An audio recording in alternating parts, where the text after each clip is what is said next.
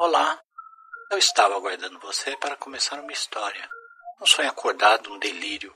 Um passeio por terras onde nem as regras da natureza, tampouco as do homem são respeitadas. Talvez por vezes você se sinta desconfortável. Talvez fique sem explicações.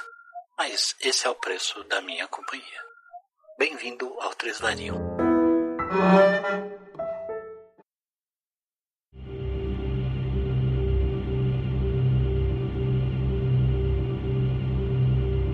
Episódio Subsolo.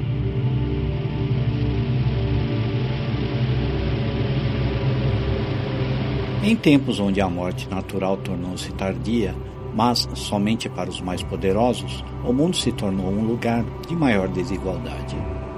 Quem tinha mais dinheiro pagava fortunas para prolongar a sua vida.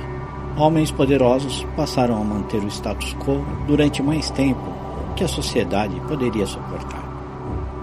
Crenças religiosas passaram a julgar esses senhores longevos, que, segundo seus preceitos, desafiavam os desígnios de Deus. A convergência da ideologia progressista com a religiosa culminou em pensamentos revoltosos contra as grandes corporações de longevidade, as que faziam os tratamentos genéticos que aumentavam, entanto, a expectativa de vida dos magnatas. Então homens tomaram para si a função de matar, em nome de Deus ou da natureza. Grupos extremistas passaram a praticar atentados contra as instituições. Terroristas unidos sob uma nova ordem. Lutavam sob o signo de um crânio de corvo cruzado pela gadanha da morte. Eram os anjos da morte.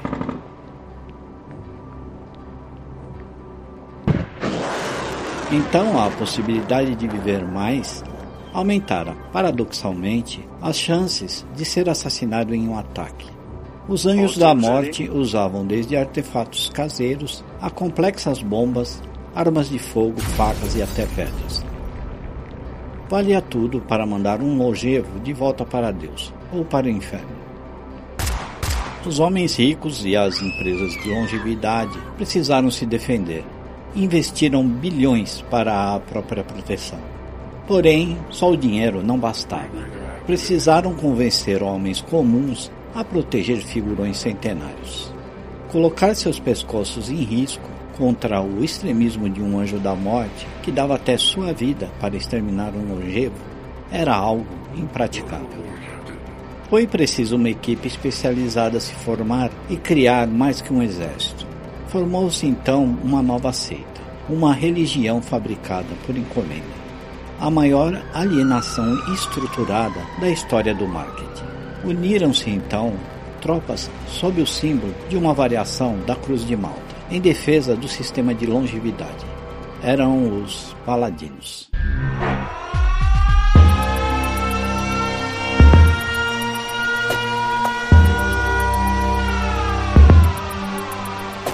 Assim se deu a guerra civil entre os anjos da morte e os paladinos, que em pouco tempo passaram a se odiar mutuamente, sem pensar muito a respeito das suas causas. Um dos ataques mais mal sucedidos da história dessa guerra se dera próxima à Torre da Vida Secular, uma das maiores corporações de tratamento genético para a longevidade. O mega edifício era todo cercado por um muro, com equipe paramilitar vigiando todos os cantos e todo o equipamento de segurança que a tecnologia podia oferecer. Homens com a nova Cruz de Malta estampada na frente dos seus coletes à prova de bala, assim como em seus escudos transparentes. As unidades especiais de contenção humana cercavam toda a propriedade, além do próprio muro.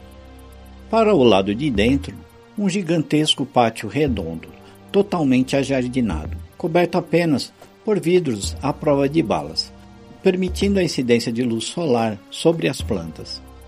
A gigantesca marquise transparente, com mais de 100 metros de diâmetro, circundava toda a torre central, também arredondada. A cobertura alterava o ângulo gradualmente à medida que se aproximava do centro, unindo-se harmoniosamente às paredes da torre com cerca de 300 metros de altura. Centenas de pequenos robôs limpadores trabalhavam durante a noite para que a estrutura estivesse sempre com a aparência impecavelmente limpa. Já o prédio atacado não tinha nada de especial. Ao que tudo indicava, estaria sendo visitado por um casal longevo, que havia dispensado a segurança de elite por estarem demasiadamente próximos a uma das maiores fortalezas pró-vida longa do mundo. Porém, mesmo depois do ataque, reforçava-se que essa visita tratava-se apenas de um boato, um enorme ruído na comunicação de um pequeno grupo dos Anjos da Morte.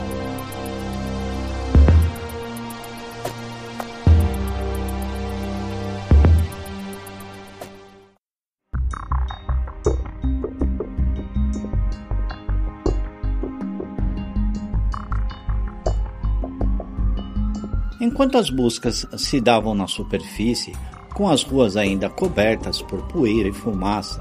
A alguns metros abaixo, no subsolo, Anselmo levantava-se, com dificuldade, tirando os escombros de cima de si. Estava imundo.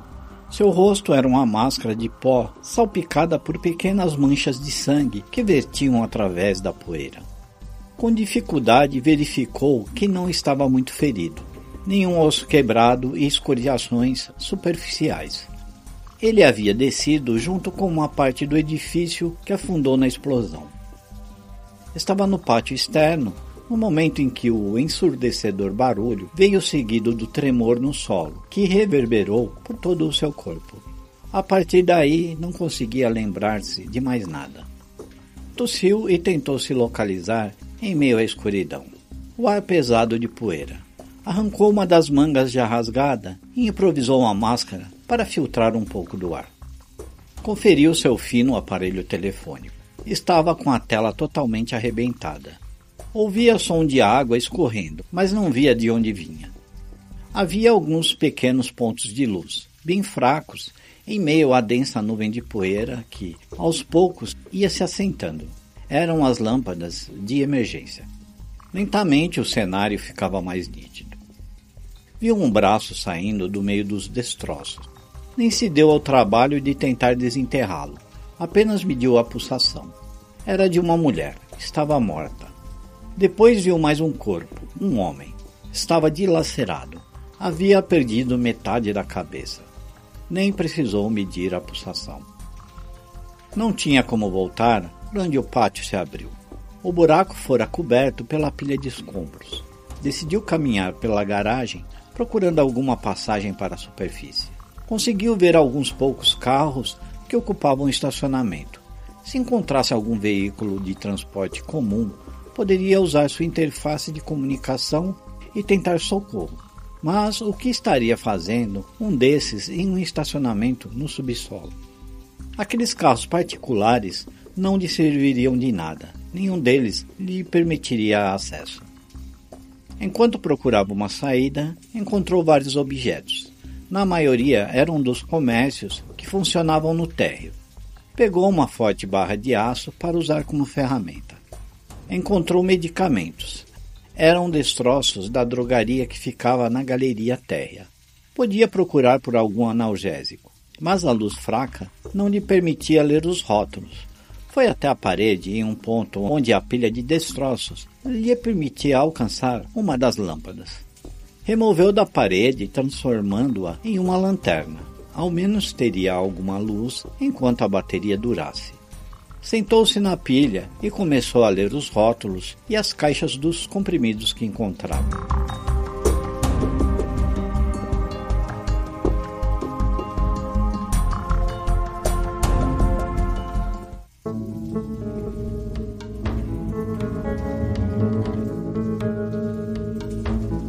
Um som, um gemido.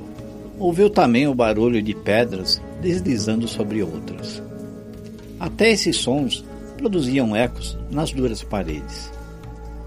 Com a lanterna improvisada numa mão, sacou a arma com a outra e contornou a pilha até encontrar a origem dos sons. Era alguém preso sob uma pilha de entulhos. Socorro. Ouviu a voz fraca e viu uma mão sair do meio dos escombros. tentando segurar em algo para que pudesse sair debaixo da grossa placa de concreto que se inclinava sobre ele. Anselmo aproximou-se e pediu para que o homem não se movesse, como se a quantidade de pedras em cima do pobre coitado não fosse o suficiente para tanto. Colocou a arma de volta na cintura e começou a cavar o pó e pedaços de alvenaria de cima do homem.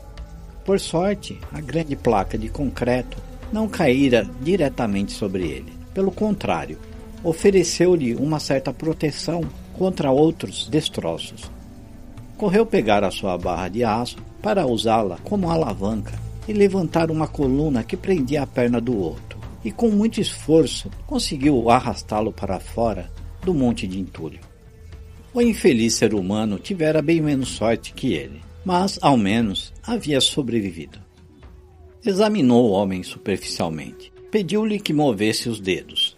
Moveu-os das mãos e os do pé esquerdo. Os do direito haviam perdido os movimentos. Pediu-lhe então que permanecesse imóvel. Podia ter quebrado alguma costela. Vou procurar algo que possa ajudar a imobilizá-lo. Não se mexa. Após um bom tempo escavando entre os escombros da farmácia, voltou com vários pedaços de metal partes das prateleiras, entre outras coisas. Havia também alguns medicamentos e água. Anselmo também trouxe alguns biscoitos e salgadinhos de uma máquina de venda automática. Um verdadeiro tesouro em meio àquela deplorável situação. O homem estava sentado, encostado na parede. Não obedeceu à recomendação de Anselmo, que também não ligou muito. Já que ele mesmo queria arriscar sua vida, não seria Anselmo a perder tempo com o idiota. Que se foda, pensou. Ele sabia que naquela situação o homem seria um problema. Em condições normais, seria inteligente mantê-lo vivo para que cooperassem entre si, mas dependente como se encontrava, talvez deixá-lo à própria sorte fosse mais viável para Anselmo.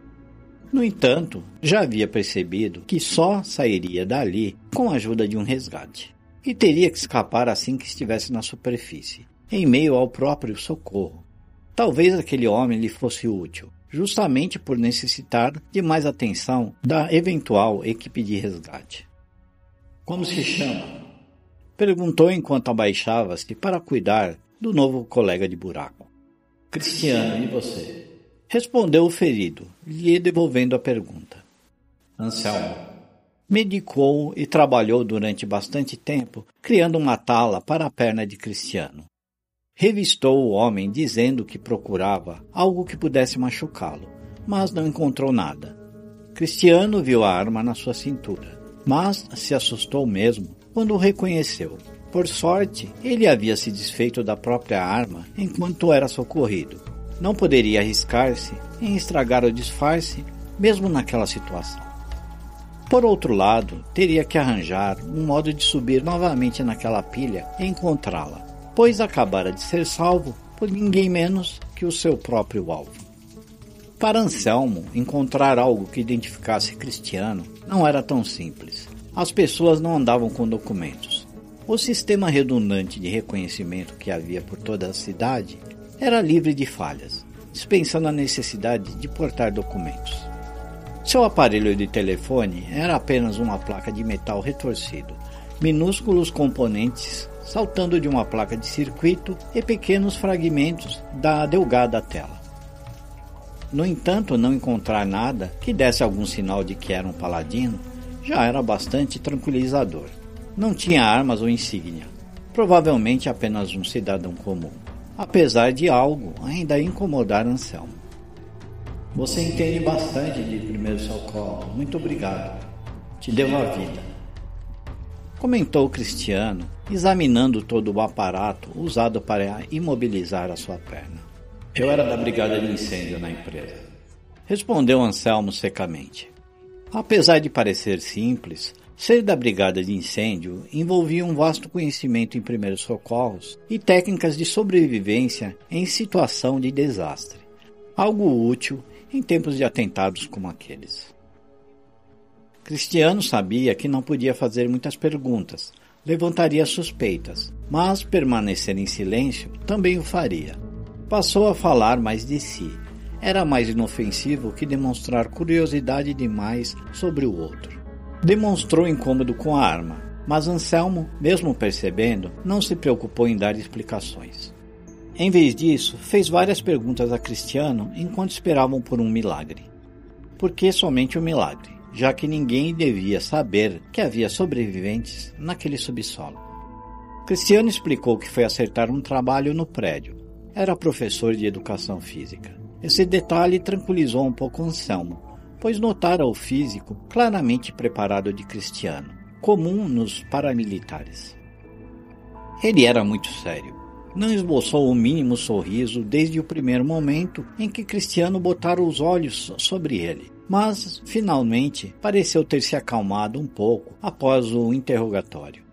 Cristiano percebeu que, obviamente, Anselmo não estava envolvido na explosão. Não era parte de seu trabalho.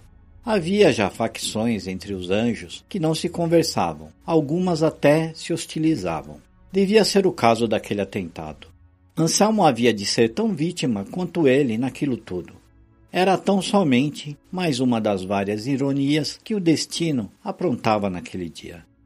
Ambos evitaram falar sobre a guerra travada entre as grandes forças rivais. Era um assunto delicado para se tratar com estranhos, independente de qualquer envolvimento com conflito. Havia uma polarização na população em geral. Então, dadas as circunstâncias, qualquer cidadão comum evitaria tocar no assunto. Mas a realidade era que todo o personagem de Cristiano já havia sido previamente construído. Até a escolha da profissão era uma camuflagem que justificava o seu porte físico. Nem se chamava Cristiano na verdade. E sabia que Anselmo também não se chamava assim. Não fazia ideia de qual o seu verdadeiro nome, só que era conhecido pelo codinome Musaranho e ele havia sido alertado para não subestimar o pequeno porte do homem com orelhas de abano. Além de uma mente brilhante, era um homem forte e um assassino frio, e tinha muito pouco apreço pela vida de paladinos. Cristiano era agente da Divisão Especial de Extermínio, pertencente aos paladinos. Quando percebeu que o homem que o socorria era o mesmo que deveria assassinar, era tarde demais já havia perdido a arma de vista e não teria condições para alcançá-la. O melhor era jogar o jogo até conseguir pegar a arma do oponente traiçoeiramente e cumprir sua missão mesmo em meio àquele caos.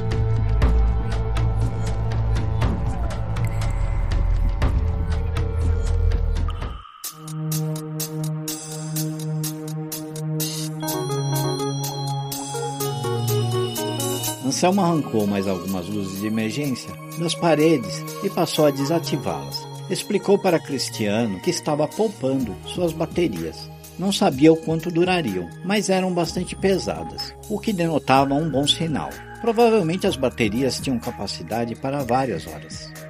Cristiano se deu conta que a fama que precedia Anselmo não era vã. Ele era realmente genial, frio e calculista, perigoso demais para continuar vivo e a serviço do inimigo.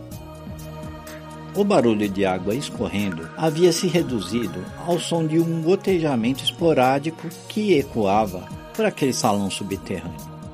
As horas se arrastaram e os homens permaneceram a maior parte desse tempo em silêncio. Cristiano arriscara um assunto ou outro, mas o desinteresse de Anselmo lhes estimulava-o a tentar estabelecer diálogo. Houve o instante em que ambos ouviram um pequeno deslizamento ecoando. Parecia de um animal pequeno revirando por entre os destroços. Anselmo procurou pelas pilhas de entulhos. Antes que avistasse a criatura que fazia o barulho, ela já havia detectado a sua presença e mandava informações para o resgate na superfície. Finalmente, Anselmo avistou a pequena sonda de resgate. O rato robô como havia sido apelidado desde seus primeiros protótipos. Ele sabia que o aparelho já devia ter enviado o sinal para uma equipe e que também poderia se comunicar através dele. Uma voz partiu do pequeno quadrúpede autômato. Era metálica e baixa. Ele se aproximou para poder ouvir.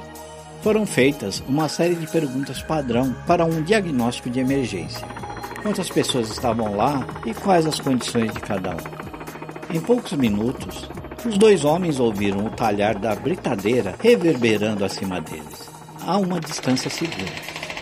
Uma fenda se abriu em meio às ruínas por onde entrou a luz do sol. Em seguida passou um homem preso por cordas, que escorregou habilmente pela pilha de escombros, com roupas e equipamentos próprios para a operação. Examinou o local e orientou o resto da equipe para aumentar a passagem, falando através de um ponto de comunicação enquanto corria até Anselmo e Cristiano. Viu que estava tudo sob controle, examinou-os e orientou que, mesmo Anselmo podendo andar, iria sair na maca também, pois seria mais seguro. O buraco rapidamente se tornou uma grande abertura por onde passaria quase um carro. Mais homens desceram pela pilha de cascalhos, escorregando. Logo começaram a descer equipamentos, macas, cordas e mais gente. Anselmo escondera a arma embaixo de alguns destroços antes da aproximação do paramédico, fazendo sinal de silêncio para Cristiano. O importante era sair dali agora. Precisava abrir mão da arma para não levantar suspeitas. Cristiano não podia esperar outra oportunidade. Os homens os levariam para a superfície. Provavelmente os separariam no momento de socorro e Anselmo encontraria alguma forma para escapar. Mas ele próprio havia lhe dado a oportunidade, deixando a arma ali tão perto.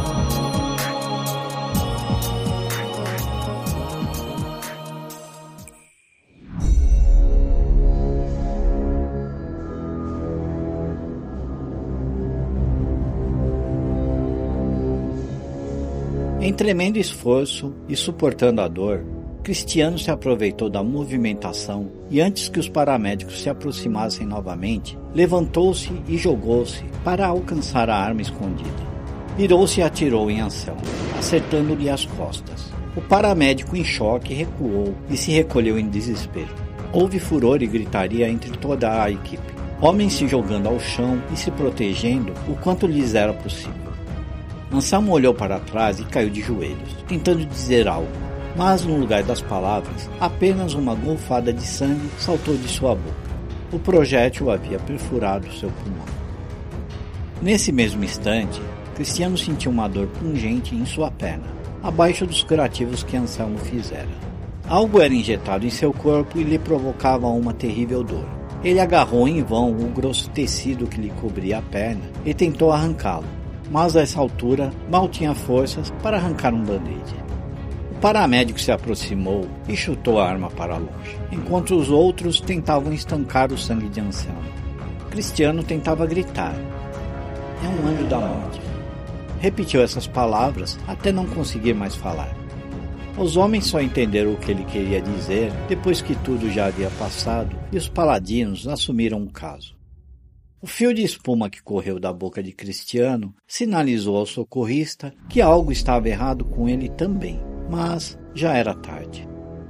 Cortaram os tecidos que serviam de atadura. Além das talas de metal, havia peças de um robô de limpeza. Estavam presas à sua perna. Por baixo das ataduras improvisadas, uma engenharia letal, um bico de robô que injetava o produto para a limpeza, cortado em chanfro transformara-se em uma grossa agulha de injeção. O pequeno reservatório havia sido preenchido com a substância mortal que Anselmo preparara usando os produtos farmacêuticos. O mecanismo injetor estava ajustado para obedecer a um comando remoto, o qual o controle foi encontrado na mão de Anselmo. E assim foi o trágico e frustrante resgate de dois homens fadados a se matar.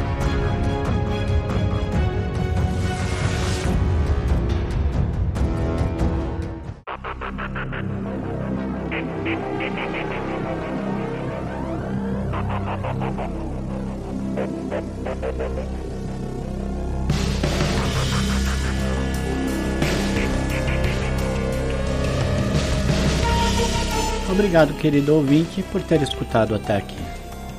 Esse episódio encerra a primeira temporada do Três Varinhos. Vamos fazer uma pausa e reciclar as ideias para produzir uma segunda temporada, sem data definida para o retorno por enquanto. Mas fique ligado em nossas redes para ficar por dentro. Interaja com a gente. O nosso arroba é Três Varinhos nas redes sociais. No Telegram O grupo aberto é o t.me barra 3variam. Por e-mail, 3variam.gmail.com ou ainda pelo nosso site 3variam.com.br. A trilha sonora está relacionada na descrição do episódio e no post do site, por 3variam.com.br. A autoria, narração e edição desse episódio são de Marcos Robles. Muitíssimo obrigado.